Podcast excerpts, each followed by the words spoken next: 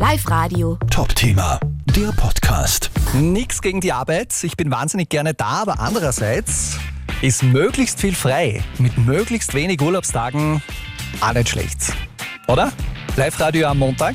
Und weil ja gerade viele ihren Urlaubsplan fürs kommende Jahr abgeben müssen, haben wir uns angeschaut, wie viel Zusatzurlaub ihr euch durch Fenstertage rausschlagen könnt im kommenden Jahr. Die Kollegin mit dem Kalender ist Nora Meier. Sag an. Die gute Nachricht, im nächsten Jahr fallen die Feiertage auf jeden Fall ein bisschen günstiger als heuer. Gut, das ist auch nicht schwer. Ich Ja, sage nur Weihnachten an einem Wochenende. Oh mein Gott, ja. Hallo? Insgesamt gibt es 40 Fenstertage nächstes Jahr, auf die ihr eure Urlaubstage beliebig verteilen könnt.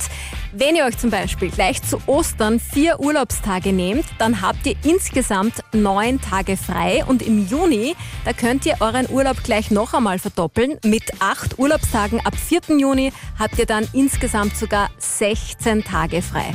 Okay, jetzt haben wir vorhin gesprochen von Weihnachten in diesem Jahr. Wie wird Weihnachten im nächsten Jahr fallen, so von den Wochentagen her? Naja, immerhin ein bisschen besser. Es fällt zwar auch noch aufs Wochenende, allerdings von den Urlaubstagen her teilt es sich so auf, mit nur vier Urlaubstagen beschert ihr euch dann nächstes Jahr quasi ruhige Weihnachtsferien. Dann habt ihr nämlich ab Heiligabend bis Neujahr insgesamt neun Tage frei. Okay, das alles gibt's natürlich nochmal für euch zum Nachlesen und in den Kalender eintragen auf liveradio.at.